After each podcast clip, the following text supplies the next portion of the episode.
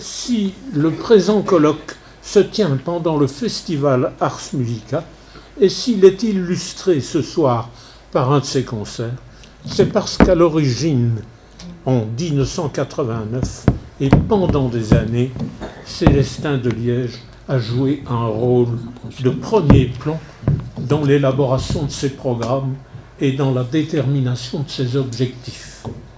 En donnant pour titre au colloque Modernité musicale au XXe siècle et musicologie critique, et en le dédiant à la mémoire de Célestin de Liège, les organisateurs ont voulu à la fois rappeler le rôle de Célestin dans la prise de conscience des problèmes posés par les musiques nouvelles depuis 1950, rendre hommage à sa perspicacité et à l'originalité de ses réflexions, mais aussi faire le point aujourd'hui sur l'état des questions qu'il a souvent été le premier à étudier.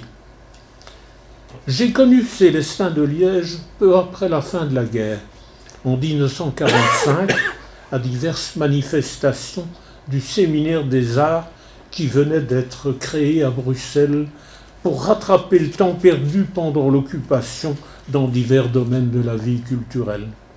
Séminaire, André Souris était responsable dans divers de, de la section musicale. Il organisait des concerts d'œuvres rarement jouées, principalement contemporaines, et faisait des conférences passionnantes sur la musique et les conditions de sa création. De Liège ne passait pas inaperçu à ces séances, d'abord par son allure maladroite, car il était terriblement myope. Il avait souffert à sa naissance d'une cataracte congénitale, il avait un œil perdu entièrement et voyait mal de l'autre. Il attirait l'attention par ses interventions dans les débats, son goût de la controverse, ses connaissances et son intelligence. Pourtant, il n'avait pas terminé l'enseignement moyen. Il lisait lentement, mais sans cesse, et dans tous les domaines. Il avait une mémoire et une oreille prodigieuses. Il avait toujours beaucoup écouté la radio.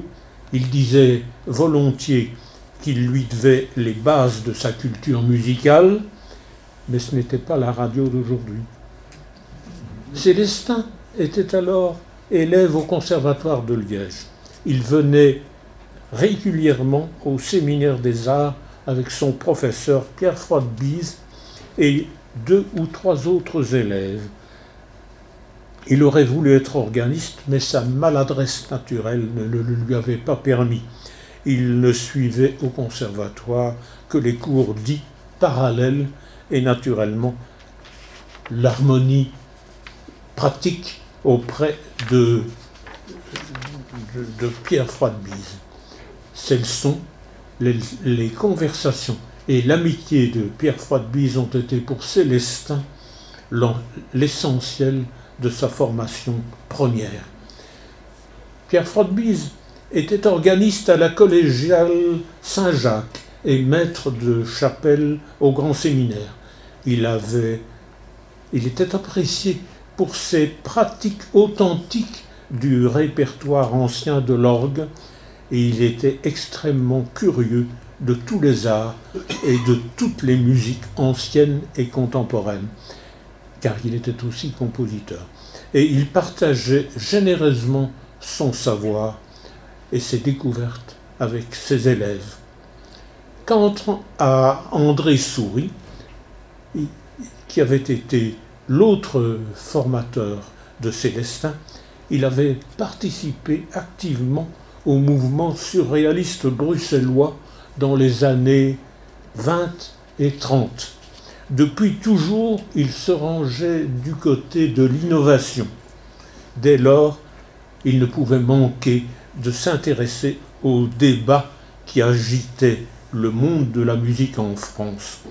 Ces débats étaient provoqués par René Leibowitz, qui prétendait avoir été élève de d'Arnold Schoenberg à Berlin, critiquait de manière agressive les musiciens qui, depuis un quart de siècle, représentaient la modernité à Paris, Stravinsky et les six, et proclamaient que seule l'école de Vienne, Schoenberg, Berg, Webern, mal connue en France, avait compris l'évolution de la polyphonie occidentale et avait subtiré les enseignements de l'autodestruction du système tonal en adoptant une nouvelle manière de composer le dodécaphonisme, où les douze sons de l'échelle chromatique ordonnés en une série sont diversement manipulés pour servir à la construction de l'œuvre. André Souris a marqué son ralliement aux thèses de Leibowitz en publiant une déclaration fracassante et surréalisante. Je salue en Schoenberg une souveraine puissance d'éclatement dans le programme d'un concert d'hommage à Schoenberg donné à Paris en janvier 47 et répété à Bruxelles le mois suivant à son invitation. À Paris, Leibowitz a eu bientôt parmi ses élèves en écriture sérielle un Pierre Boulez de 20 ans, qui sortait de la classe d'harmonie d'Olivier Messiaen au Conservatoire de Paris, ainsi que quelques-uns de ses condisciples. À Bruxelles, Souris a alors inséré des œuvres sérielles dans les programmes du séminaire des arts et il a mis en place un laboratoire de composition où il a consacré quelques mois à l'analyse détaillée des variations opus 31 de Schoenberg en s'aidant dans un ouvrage encore inédit de Leibowitz où il, et il a dirigé des exercices pratiques d'écriture sérielle euh, pour, pour une vingtaine d'élèves. De son côté, Freud-Bise donnait à Liège une formation complémentaire à ses disciples, si bien que le 14 avril 1948, un concert public a été organisé au Palais des Beaux-Arts de ce qu'on a appelé les dodécaphonistes liégeois. Célestin de Liège avait participé à toutes les formations, il avait annoncé la création d'une œuvre, mais il n'en était pas satisfait et il a retardé l'exécution jusqu'à l'année suivante. En effet, Freud-Bise prenait le relais du séminaire des arts, privé de moyens financiers, et il organisait des concerts, des conférences, des débats sous le couvert de l'Association pour le progrès artistique de la Wallonie, qui travaillait alors à un renouveau culturel de la région. À la fin de 1947, Souris a obtenu de la Commission des échanges culturels franco-belges une subvention qui devait permettre à quelques jeunes musiciens d'aller sous, sa conduite et celle de Froidebise passer une semaine à Paris pour s'informer auprès de Leibowitz des développements récents de la musique dodécaphonique.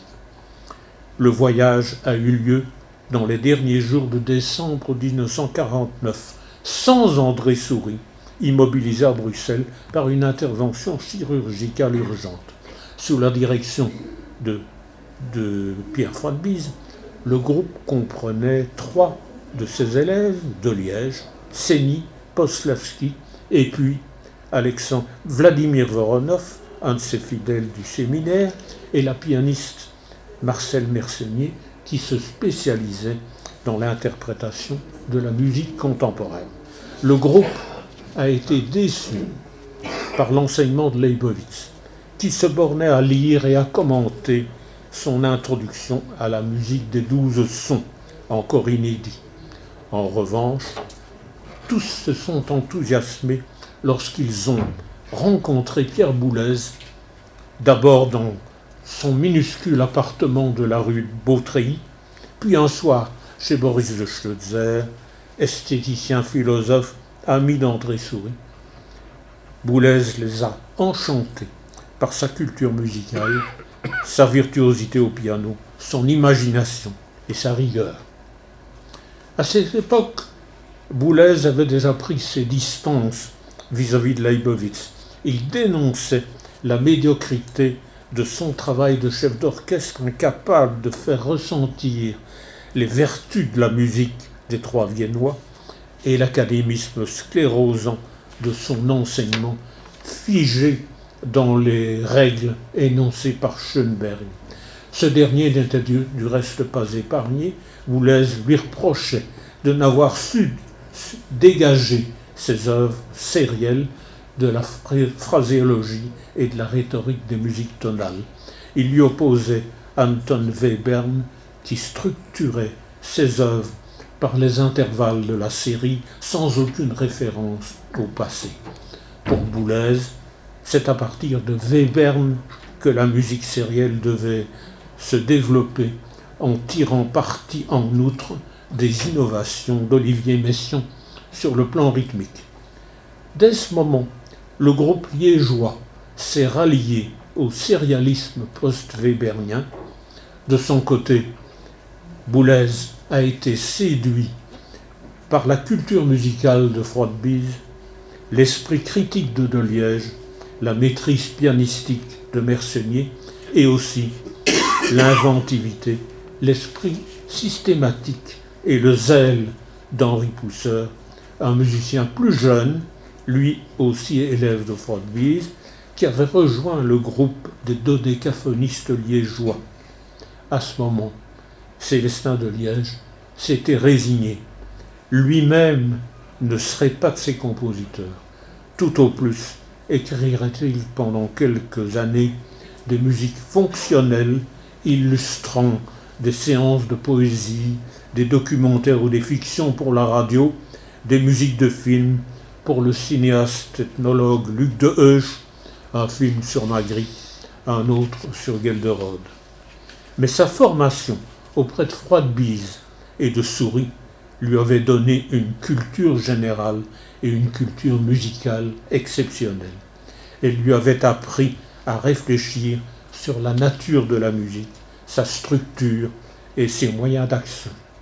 Elle lui avait donné aussi de solides convictions que dans la musique contemporaine, la musique sérielle méritait d'être privilégiée et qu'après avoir, qu'après le règne des musiques modales et tonales, l'avenir ne pouvait être que sériel.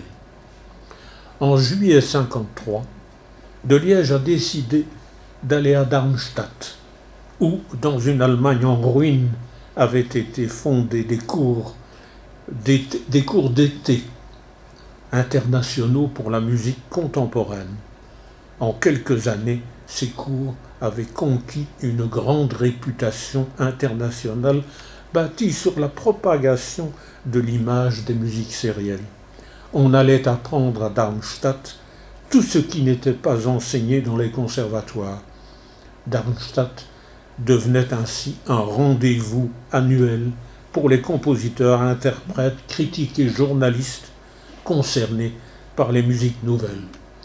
De jeunes compositeurs y présentaient et commentaient leurs œuvres que l'on discutait passionnément dans une atmosphère de surenchère dans la modernité. Pour aller à Darmstadt, Célestin avait pris à Liège le train venant de Bruxelles. En montant dans son compartiment, il a fait la connaissance d'une jeune femme Irène Smitsmans, qui était l'élève d'André Souris au cours supérieur d'harmonie du conservatoire, du conservatoire de Bruxelles. C'est sur ses conseils qu'elle partait pour Darmstadt. Quelques semaines auparavant, le 18 mars, elle avait assisté dans la cave de la librairie Cormand à Bruxelles à un petit concert de musique concrète organisé par André Souris Henri Pousseur y avait montré les relations bénéfiques que la technologie pouvait avoir avec le sérialisme post-webernien. Les débats avaient été fort houleux, avec quelques journalistes sceptiques et goguenards. Irène avait remarqué dans la salle un garçon qui intervenait avec vigueur et passion pour la défense des nouveaux moyens de composition c'était Célestin. Irène et Célestin ont fait connaissance dans le wagon qui les emmenait en Allemagne. À Darmstadt, ils ont assisté ensemble au cours d'analyse de Messiaen, illustré par lui-même avec virtuosité et subtilité au piano. Ils ont entendu des concerts d'œuvres de Webern et la présentation de quelques œuvres de Nono et Stockhausen. En quelques jours, dans l'enthousiasme de leur découverte, ils ont décidé de se marier. Au retour, Célestin a invité Irène à descendre du train à Liège. Il voulait la présenter à ses parents. Ils se sont mariés l'année suivante et se sont installés à Bruxelles. Tandis qu'elle donnait des cours de musique dans l'enseignement général, Irène a commencé dès lors aussi à dactylographier les textes que Célestin, dans son handicap, n'écrivait que grossièrement, en mêlant toutes les lignes et à lui apporter une aide dans toutes les circonstances de la vie quotidienne. Pendant un temps, pour gagner sa vie, Célestin avait été professeur de musique dans l'enseignement secondaire. Heureusement, en 1953, il a été déclaré physiquement inapte à exercer cette, fonction, ce qui l'a conduit à proposer sa collaboration à l'INR, service public de la radio belge, d'abord au studio de Liège, puis à Bruxelles, non plus comme compositeur, mais comme programmateur musical, comme on disait alors. C'est à Henri Pousseur que l'INR avait d'abord confié la réalisation d'émissions régulières sur les musiques nouvelles.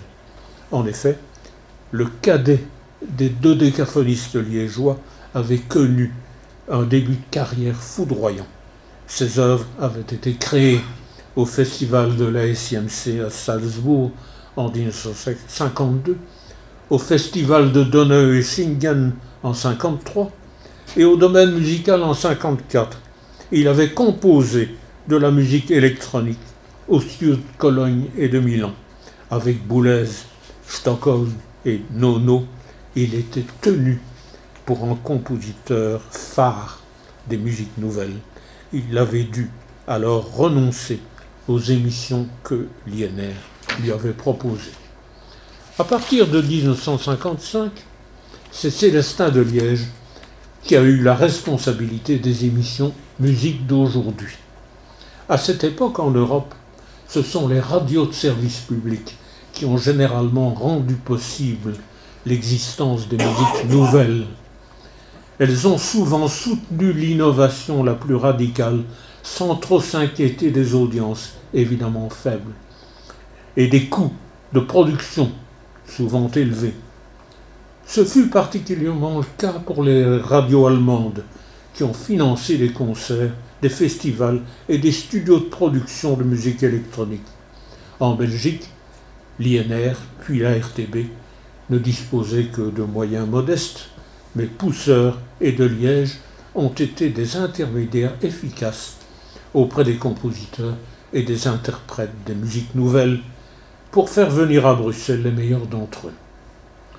Pour de Liège, la radio a été désormais le moyen de maîtriser une matière mouvante qui allait devenir l'objet même de ses recherches. Par l'intermédiaire de l'UR, l'Union européenne de radiodiffusion, il obtenait des radioproductrices les œuvres qui l'intéressaient, il pouvait ainsi les étudier de manière plus approfondie que par des auditions en concert et de manière plus concrète que par la lecture des partitions innovantes. Il y a un exemple remarquable des émissions radiophoniques de, de Liège, c'est la série de ses entretiens avec Pierre Boulez, enregistrée en août 72 à Londres au studio de la BBC, parce que Boulez y dirigeait une série de concerts.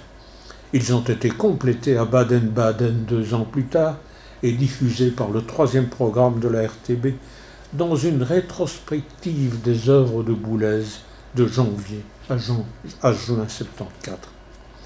Le texte de ces entretiens a été publié en France l'année suivante sous le titre Par volonté et par hasard par les éditions du Seuil à Paris et a bénéficié d'une douzaine de traductions à travers le monde. En 1958, une exposition universelle a été organisée à Bruxelles. Elle avait l'ambition de faire le bilan du développement pendant le premier demi-siècle des sciences, symbolisées par l'atomium, une grande sculpture qui marque encore le paysage bruxellois, et le développement des technologies artistiques, symbolisées en permanence pendant l'exposition par le pavillon Philips de, de Le Corbusier, parcouru par les musiques électroniques mobiles de Varese et de Xenakis. L'INR, chargé d'organiser en octobre ce qu'on a appelé les Journées internationales de musique expérimentale, en a confié la conception à Henri Pousseur et Célestin de Liège et la production à Georges Carael, futur responsable de la musique du troisième programme qui sera créé en 1961.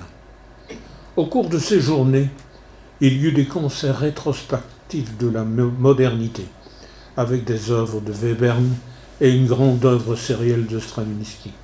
Des concerts prospectifs d'œuvres récentes, de musique concrète, le ballet de Béjart sur la symphonie pour un homme seul, de Schaeffer, et de musique électronique. L'omaggio a Joyce de Luciano Berio, rime pour différentes sources sonores de Pousseur, une des premières réalisations de musique mixte où l'électronique était mêlée à l'orchestre.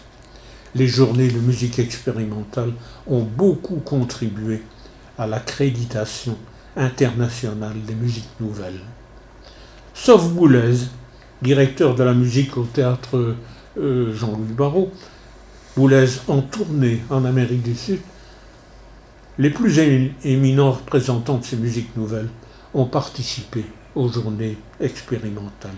Stockhausen, Pousser, Berriot, Nono, Maderna, Cage, Schaeffer. Il y eut des exposés d'ingénieurs, de techniciens, d'acousticiens venant des premiers studios de production des musiques électroniques et concrètes. Des débats sur l'usage fonctionnel des nouvelles technologies au cinéma, à la radio, au théâtre et sur l'esthétique des musiques électroniques, sur les formes nouvelles de la pratique instrumentale mêlée à l'électronique. Tous les participants en étaient convaincus. Une nouvelle unanimité stylistique s'élaborait. Elle remplacerait définitivement l'ère des musiques tonales. Célestin de Liège a participé activement au débat et a fait un exposé sur le ton musical qui est sa première étude musicologique. Max Padison vous en parlera demain. En mai 52, Boulez avait publié dans la revue musicale un article où il envisageait l'application du principe sériel non seulement aux hauteurs mais aux durées, aux timbres, aux dynamiques. Il a illustré cette suggestion par un premier livre de structure euh, pour deux pianos qu'il a joué ce même mois avec Olivier Messiaen à une des séances du festival, l'œuvre du XXe siècle organisée à Paris par l'UNESCO. La même procédure a aussitôt été suivie par bon nombre de jeunes euh, musiciens, et notamment par Stockhausen, Pousser, Nono, Maderna et Berriot. Pour un temps, l'illusion s'est imposée que l'œuvre organisée selon des règles homologues dans toutes ses composantes échapperait au désordre et s'installerait définitivement dans la modernité. Différente dans chaque œuvre, les séries engendreraient non seulement le vocabulaire, mais la structure de chaque œuvre et feraient naître un langage collectif rompant définitivement avec l'anarchie du langage musical contemporain. Assez rapidement, on s'est aperçu cependant que par le croisement de séries appliqués à différents paramètres et en variation constante, chaque son devenait un événement unique. On aboutissait à une sorte de pointillisme. Cette musique qui s'interdisait toute renonce, toute redondance, submergeait l'auditeur par la multiplication de ces événements sonores insuffisamment différenciés. En, se privant de la répétition littérale ou variée d'éléments reconnaissables, elle interdisait aussi toute perception de symétrie ou d'asymétrie à un plus haut niveau et par conséquent tout ce qui conduisait à la perception d'une forme globale. Célestin de Liège a alors écrit divers textes qui font de lui un des premiers historiens des musiques nouvelles, historien engagé, certes, mais particulièrement informé, puisqu'il était un, un témoin attentif et au quotidien. Il a dit comment Boulez, initiateur de l'engagement dans la série généralisée, a été le premier à en dénoncer les effets pervers et à revendiquer la liberté inaliénable du compositeur au milieu des contraintes multisérielles. Il a raconté le, passage du ponctualisme à la technique de groupe, puis la fin du sérialisme généralisé et l'obligation l'intégration délibérée du hasard dans la musique par l'abandon à l'interprète des possibilités plus ou moins grandes d'intervention dans la structure générale jusqu'à la mise en question de la notion d'œuvre. En 1965, un centre de sociologie de la musique a été créé à l'Université de Bruxelles euh, pour l'étude des musiques contemporaines. Il a été inauguré par un exposé de Stockhausen. Célestin de Liège y a dirigé plusieurs séminaires, ainsi que Pousseur, Ruet et l'illustre musicologue, philosophe Adorno, venu soumettre euh, oh, à la discussion quatre chapitres de son introduction à la sociologie de la musique, qui n'existait encore euh, à ce moment-là qu'en allemand. Euh, de Liège a participé aussi à l'organisation euh, de deux grands colloques internationaux de l'Institut en 65 sur la question du hasard en musique et en 1966 une approche sociologique des musiques nouvelles avec la participation notamment de Boulez et d'Umberto Eco. À l'issue de ce colloque, euh, un des participants, Massimo Mila, a proposé à De Liège de publier son exposé dans la Rivista Musicale Italiana. Sa notoriété de musicologue spécialisé dans la musique, dans la culture sérielle, s'établissait ainsi. En 1965, lorsque l'ethnologue Claude Lévi-Strauss, un des maîtres du structuralisme, a considéré, considéré comme une figure éminente de la modernité, a énoncé des critiques sévères contre la musique sérielle. Célestin de Liège a osé lui répondre.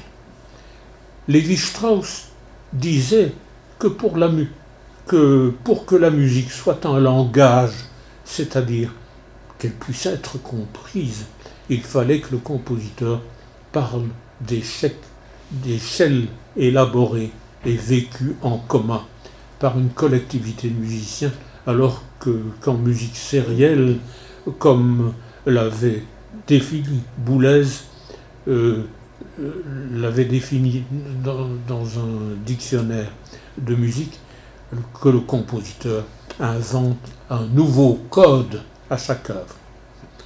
De Liège a écrit alors dans la revue française L'Arc, le musicien sériel travaille comme le savant moderne, qui, fondons ses prémices sur un projet théorique, expérimente son programme jusqu'à ce qu'une justification lui soit apportée par la réussite de l'expérience qui vient heureusement confirmer les fondements théoriques de son projet initial. De Liège remarquait ainsi euh, la, réponse à un avenir incertain et il confirmait sa confiance en la musique. Dans l'état à ignorance où nous nous trouvons de l'importance des composants du système sériel, compte tenu des réussites incontestables reconnues par Lévi-Strauss lui-même, n'est-il pas plus utile d'entrevoir comment un jour ces composants pourront se développer plutôt que de s'enfoncer dans le pessimisme? Dans le même numéro de l'Arc, après avoir contesté, constaté le succès de l'application des méthodes de la linguistique structurale à divers domaines des sciences humaines, Desliège écrivait Le structuralisme offre à la musique et à la pédagogie musicale l'occasion de se doter d'une méthode d'analyse, méthode dont elle est à la recherche depuis des années sans parvenir vraiment à la trouver. C'est après avoir pris connaissance de ce texte que Jean-Jacques Natier a pris contact avec lui en 1970. Natier avait étudié la linguistique et pratiquait la musique. Il était alors chargé de cours euh, de sémiologie des arts, sémiologie des arts à l'université d'Aix-en-Provence. Et il se proposait d'étudier la musique selon les modèles d'analyse linguistique dans une discipline qui, selon la terminologie de Saussure, devait s'appeler sémiologie de la musique. La sémiologie de la musique s'est imposée à l'attention à partir des quatre dossiers que Nautier a rassemblés de 1971 à 1975 dans la revue Musique en jeu. Cette revue parisienne n'était pas spécialisée en musicologie, mais était lue par des intellectuels et des amateurs de musique moderne.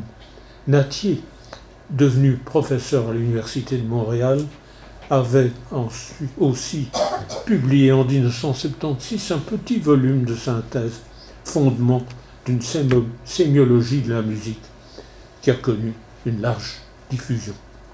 Pendant longtemps, l'analyse musicale a été normative. Elle se développait dans des traités de composition, énonçant des règles et proposant des modèles formels. Quand elle a existé comme telle dans le courant du XIXe siècle, l'analyse a été appliquée de préférence à des œuvres importantes du passé, dont elle voulait montrer l'excellence, les exigences ont été autres quand le champ musical s'est élargi au-delà du monde tonal vers les musiques de tradition orale et les musiques expérimentales. L'analyse sémiologique préconisée par Natier s'est voulue rigoureuse.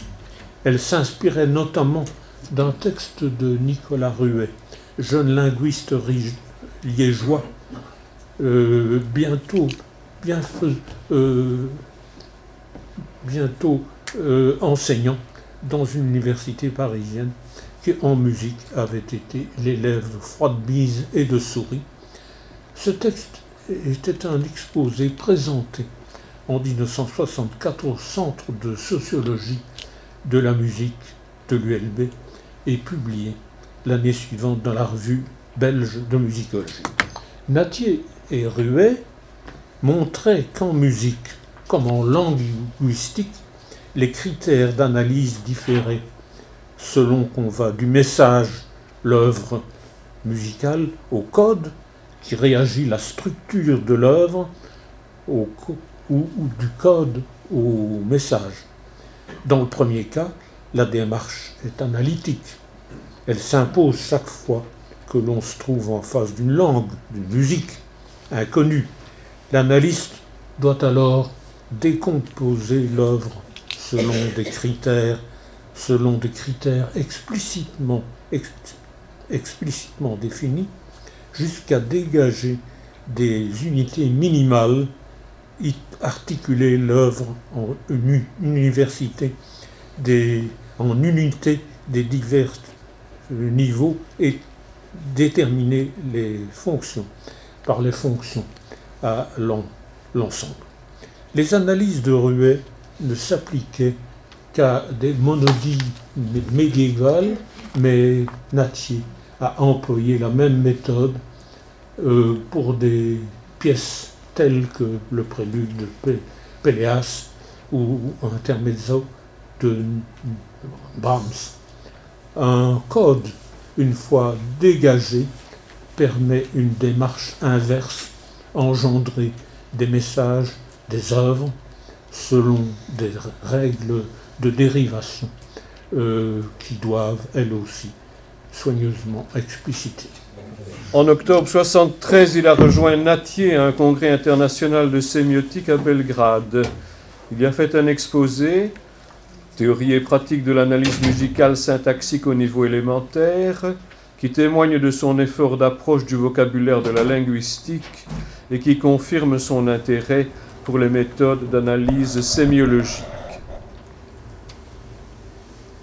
Mais il est un aspect de la sémiologie musicale jugé essentiel par Natier, auquel Liège n'a jamais adhéré.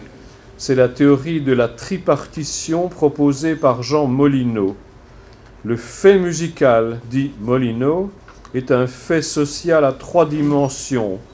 Il comprend le processus poétique relatif à la création de l'œuvre, le processus esthétique relatif à la perception, c'est-à-dire à la reconstruction par l'auditeur du message sonore qu'il a reçu, et le niveau neutre, la trace laissée par la création. La tâche de la sémiologie, écrit Natier, consiste à identifier les interprétants selon les trois pôles de la tripartition et à établir leurs relations. Célestin a toujours été allergique au niveau neutre. Dans les musiques nouvelles, il ne s'inquiète en rien de ce que les auditeurs peuvent percevoir. Ce qu'il veut découvrir, c'est l'intention créatrice du compositeur. Malgré ces divergences, il a trouvé en Atier le meilleur de ses interlocuteurs lorsqu'il a fait de l'analyse musicale son terrain de recherche favori.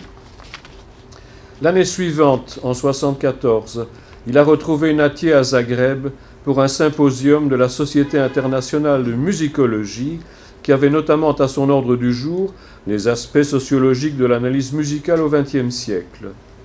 Il est intervenu très activement dans les débats sur tous les thèmes présentés et s'est manifesté si positivement qu'il a dès lors été invité presque chaque année aux congrès et colloques qui se multipliaient alors autour de la sémiologie et de la sociologie de la musique. Avec Natier, il est devenu un intervenant obligé de tous ces débats auxquels il apportait toujours une contribution marquée par sa personnalité. Il apparaît ainsi bataillant sur divers thèmes, à Bologne en 75, à Londres en 77, Helsinki en 82, San Diego en 90, Tel Aviv en 92. Il a aussi été actif dans la Société française d'analyse musicale dès sa fondation en 1985. Il a participé à sa revue et à ses congrès, et il a été associé dès le début aux réflexions de Pierre que Pierre Boulez voulait collecter avant le lancement de l'IRCAM, Institut de recherche et de coordination acoustique musique. En 1986, et en 2007, Célestin de Liège publiera sous le titre Invention musicale et idéologie à Paris chez Christian Bourgois et à Wavre chez Mardaga, deux volumes qui rassemblent les textes d'esthétique et de sociologie de la musique antérieurement publiés à l'occasion de ces colloques. En 2005, un autre volume paraîtra chez Mardaga. Il regroupe ses essais d'analyse musicale présentant les étapes de son développement scientifique. Il met en évidence son rôle de découvreur de méthodologies inconnues en Belgique, en France et souvent en Europe. Je ne vous en parlerai pas car ce sera le thème des exposés que feront demain Nicolas Meus pour les procédures de composition et d'analyse du professeur viennois Heinrich Schenker, Maxime pour la théorie génératrice de la musique tonale des Américains, Lerdal, Jakendorf et Moreno Andreatta pour la cette théorie, très répandue aux États-Unis pour l'analyse de la musique atonale. Le 15 août 1988, Célestin de Liège écrit à son ami Natier qu'il ne viendra pas à Montréal donner un cours à l'université comme il lui avait proposé. Je cite Pour l'instant, j'ai décidé de ne plus enseigner. Je suis ton conseil. J'entreprends depuis avant-hier une histoire critique de la musique depuis 1945.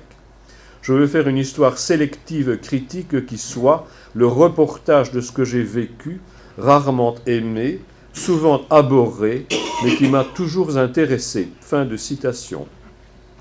Il avait quitté l'année précédente son poste à la radio-télévision belge.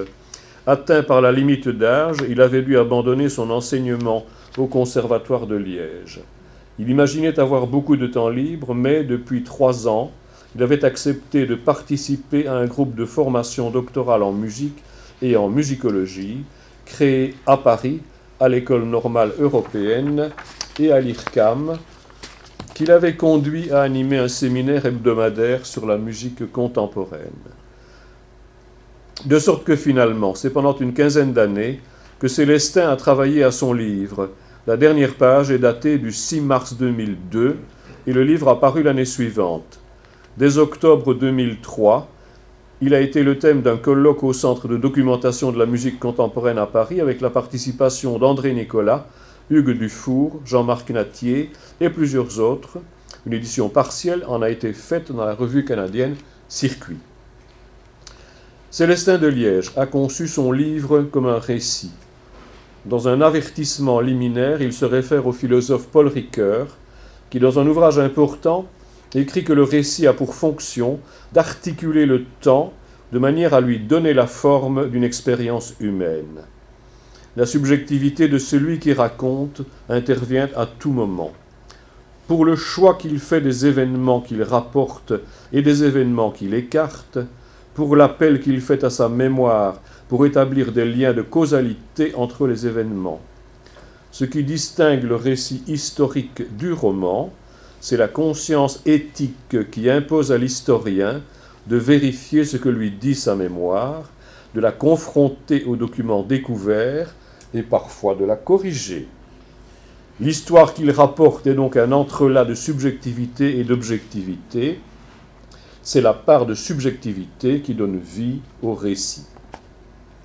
En dépit de ses 1024 pages, le livre de Célestin de Liège n'est pas une histoire exhaustive de la création musicale dans la deuxième moitié du XXe siècle. 50 ans de modernité musicale ne devrait donc être qu'un sous-titre pour de Darmstadt à l'IRCAM, qui aurait mieux circonscrit le contenu. On a pu reprocher à Célestin de ne pas faire figurer dans son livre d'importants musiciens du XXe siècle, tels que Shostakovich ou Britten. Cela s'explique par sa conception restrictive de la modernité musicale. N'est moderne pour lui qu'une musique qui bouleverse les habitudes d'écoute, qui installe de nouvelles normes. Il cite des exemples historiques de modernité, l'ars nova, qui au XIVe siècle n'a d'abord été qu'une nouvelle manière de noter les durées, mais qui a permis ensuite d'instaurer la combinatoire contrapuntique et la polyphonie. Ou bien encore au début du XVIIe siècle, le stile nuovo, qui a fait triompher la seconda pratica de Monteverdi, la monodie accompagnée et la représentative de l'opéra, qui a bientôt aboli la toute-puissance de la polyphonie et a permis l'épanouissement d'une plus grande expressivité et d'un individualisme créateur. Les principes structurants de la tonalité, désormais dominants, ont donné pendant deux siècles une homogénéité à tout ce qui était créé en musique occidentale. Un véritable langage s'est alors imposé, il a longtemps gardé ses vertus à travers de grandes variantes. Mais l'évolution interne de ces bases harmoniques a fini par faire suspecter son efficacité. Le récit commence avant la fin de la guerre, lorsqu'Olivier Messiaen publie en 1944 La technique de mon langage musical et propose les modes mélodiques et rythmiques qui orienteront beaucoup de musiciens novateurs. De Liège raconte ensuite le rôle initiateur et militant de René Lebovitz au profit de la musique des douze sons. Mais c'est dans l'après-Webern que s'est constitué ce qu'on a appelé internationalement la nouvelle musique, die Neue Musik, qui a eu l'ambition de créer un nouveau langage appelé à remplacer la musique tonale. Ce qui va profondément toucher de Liège, c'est le radicalisme des deux en trois premières années, lorsque s'est créée une internationale solidaire des musiques nouvelles avec Boulez, Stockhausen, Pousser, Nono, qui a attaqué avec violence la musique tonale et qui a cru à la possibilité de lui opposer le sérialisme comme langage commun. C'est au mouvement issu de ce premier foyer que de Liège a voulu consacrer son livre. Il avait longtemps gardé la conviction que l'objectif énoncé dans ce premier temps aurait pu être atteint. Mais lorsqu'il évoque la figure d'Henri Pousseur, son ami de jeunesse, il l'appelle le premier des dissidents, comme s'il était aussi le premier responsable de l'échec du grand projet. Il écrit alors Je reste convaincu que si cette condition avait alors été remplie, la constitution d'un langage à travers le sérialisme, la musique contemporaine offrirait aujourd'hui un meilleur visage et moins de désarroi que celui dont nous sommes maintenant les témoins. Fin de citation. À côté de l'usage systématique de la citation chez Pousseur, il relève d'autres écarts dissidents. La musique intuitive chez Stockhausen, la dérision chez Kagel, la primauté de l'idéologie chez Nono, l'ambiance 68 tendant à substituer l'improvisation à l'écriture. Il regrette alors le babel musical qui désormais sépare les compositeurs restés fidèles à eux-mêmes, Boulez, Berriot, Xenakis, de ceux qui ont choisi les voies rétrospectives, Pousser, Stockhausen. Et il dénonce les œuvres adoptant des formes de conciliation où l'expression est, je le cite, ballottée entre une syntaxe appuyée sur les acquis du XXe siècle et une esthétique relevant du XIXe. Quand il arrive aux années 70, de Liège constate que le sérialisme est désormais manipulé de manière très diverse. Les compositeurs de la première génération poursuivent leur évolution de manière positive ou négative à ses yeux. De nouvelles initiatives s'affirment, les unes entièrement étrangères au sérialisme, comme le minimalisme, et d'autres d'esprit proche mais différentes, comme le spectralisme. Parmi les nouveaux compositeurs, il ne s'intéresse qu'à ceux qui ont maintenu dans leurs œuvres l'innovation comme un devoir et qui ont la volonté de la mettre en œuvre. Pour clarifier le fouillis d'intentions créatrices devant quoi il se trouve, De Liège écrit que, citation, les racines des œuvres qu'il a étudiées se trouvent dans les concepts qui les ont motivés. Il emprunte le terme de concept au vocabulaire philosophique pour synthétiser la pensée musicale d'un compositeur, énoncée par lui dans un texte avant de l'élaborer dans une œuvre. Dans la deuxième moitié du XXe siècle, beaucoup de compositeurs de la nouvelle musique ont jugé nécessaire de dire longuement ce que serait leur œuvre avant de la composer ou en la composant. Que l'on songe, au volume récapitulatif publié pour Boulez, Stockhausen, Pousser et beaucoup d'autres, où l'on a rassemblé des essais, des entretiens, des articles où ils énonçaient les composantes théoriques de leurs prochaines œuvres. Depuis Schoenberg, écrit encore de Liège, la musique est dominée par un concept abstrait qui se substitue à un état grammatical devenu carentiel. Les règles sont dominées par un concept volontariste tendant à constituer des pseudo-langages à défaut d'un système grammatical commun ayant une base universelle. Fin de citation. Mais en rattachant le concept, de la le concept à, pardon, à la philosophie, de Liège l'a rendu suspect. Hegel, écrit-il, prévoit dans la phénoménologie de l'esprit qu'il en ira aujourd'hui comme dans les grandes époques antérieures, c'est-à-dire que l'art va se dissoudre dans le concept. N'est-ce pas ce que le présent livre a continuellement vérifié, ajoute-t-il On a pu conclure de cette prédiction que pour de Liège, le concept comptait plus que la musique et finirait par l'absorber. L'art de qualité se dégraderait en musique médiocre ou deviendrait lui-même un objet de connaissance purement intellectuelle. En fait, si l'on écarte la phraséologie hegelienne, le recours au concept se révèle être une bonne méthode d'exposition pour décrypter des musiques dont la grammaire n'est pas évidente. Dans le concept, De Liège rassemble les intentions créatrices des compositeurs et les situe dans leur contexte culturel. Il y ajoute une bibliographie significative. Il collecte en même temps les partitions et les lit, les enregistrements et les écoutes pour vérifier la cohérence de la musique avec le projet annoncé. Il fait de tout cela une synthèse et donne un jugement que le concept a contribué à orienter. Pour les compositeurs qu'il juge les plus importants, il développe dans chaque chapitre une section sous-titrée Discussion, où il mène ce qu'il appelle un débat compétent, ni journalistique ni académique. Il intervient alors en son nom propre, discute les projets et donne un avis. C'est ainsi qu'il entend mener une musicologie critique. Restait-il objectif? Je vous ai dit la part de subjectivité inévitablement liée à la forme du récit qu'il a adopté pour son livre. Parmi les compositeurs de premier plan qu'il a étudiés, il a toujours donné une place majeure à Pierre Boulez.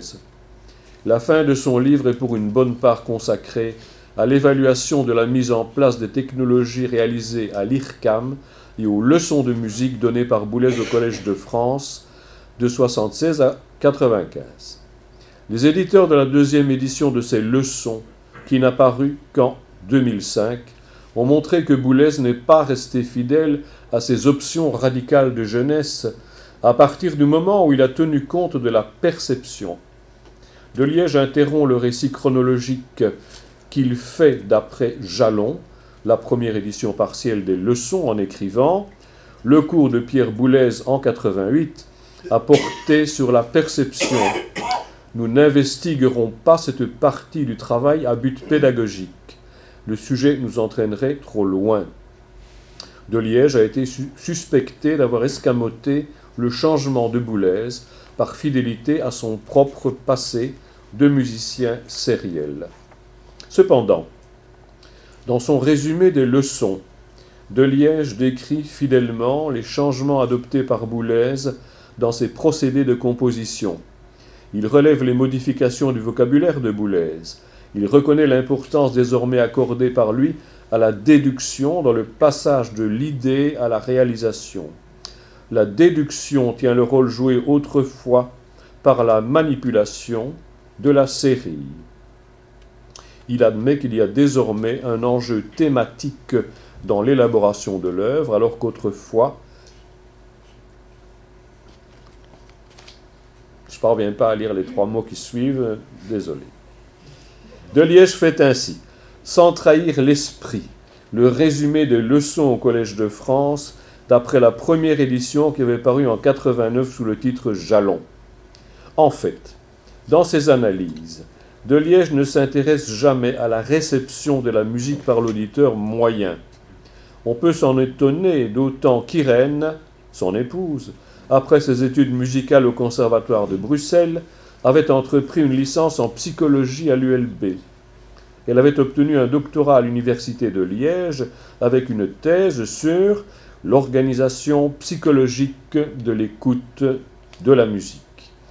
Elle a été chargée de recherche à l'unité de psychologie de la musique à l'Université de Liège, a participé en 90 à la fondation de l'Association européenne pour les sciences cognitives de la musique et en a été le secrétaire et a créé en 1997 une revue internationale dont elle a été la cheville ouvrière sur la perception de la musique.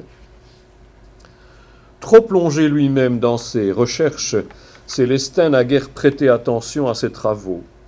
Mais l'importance qu'il donne à l'acte de création n'est pas en contradiction avec ce que dit Boulez de la perception anticipée, imaginée par le compositeur au moment où il conçoit son œuvre.